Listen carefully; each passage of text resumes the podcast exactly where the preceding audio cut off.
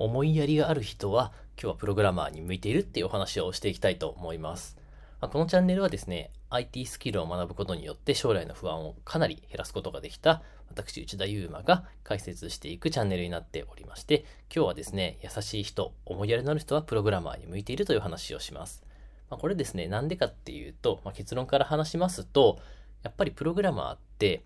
同じ仕事をする人たちに読みやすいコードを書く必要があるので、思いやりのある人がプログラマーに向いているな、もしくはお客さんの要望に応えられるような人が向いているなっていうふうに感じたのでお話ししていきます。僕小さい会社を経営していて、もちろんプログラマーの人も雇っているんですけど、やっぱり彼は優しいです。優しいので、結構ですね、彼のコードは、あの、わかりやすいように丁寧に書かれていて、僕がたまに修正とかするとき、ちょっとコードいじったりするんですけど、あの、結構読みやすくて助かってます。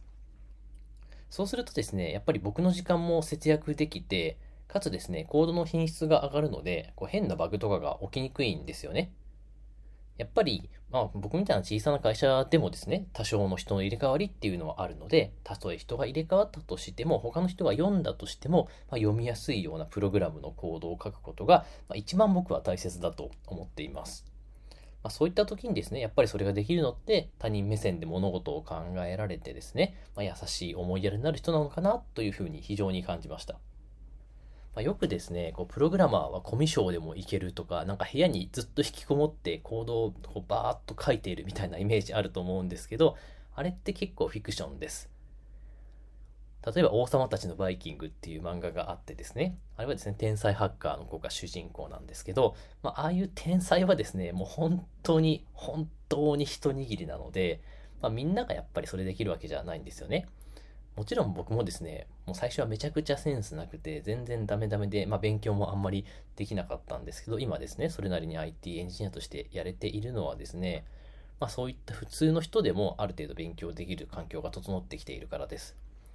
まあ、そうなった時にですね、天才の人以外でもですね、活躍する方法っていうのが、今まで話したような、やっぱりこう、品質のいいコードを書く。他人とコミュニケーションを取りながら、チームで開発ができるといった、まあ、ごく当たり前に求められるこう社会人適性というか、ちょっと社会人って言葉あんまり好きじゃないんですけど、こう働くビジネスマンの思考が必要だっていうふうに感じています。まあ、そのためですね、昔のプログラマーのイメージって、こう、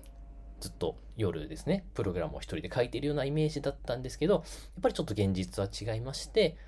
これもですね、普通の仕事なので、やっぱり他人とコミュニケーションを取りながら進めていくコミュニケーション能力っていうものが必要ですし、もうちょっとですね、上流、あの設計とかお客さんと関わる部分に関しては、もうどんなアプリをどんな仕様で作るのかっていうのは、もうめちゃくちゃコミュニケーションいるんですよね。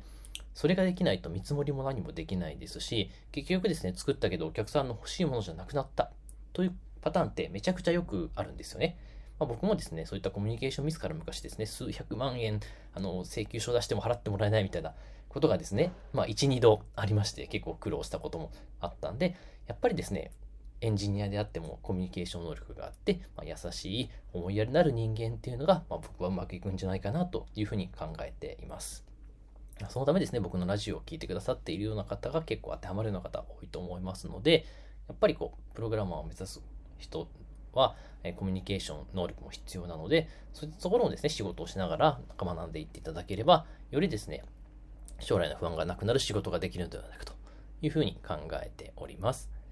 まあ、というところでですね、まあ、普段からこういった、ま、仕事をしながら、自社のメンバーと仕事をしながら気づいたようなことも、まあ、配信していこうと思いますので、ぜひともですね、また聞いていただければ嬉しく思います。それでは今日はこの辺にしたいと思います。最後までお聴きいただきありがとうございました。それではさようなら。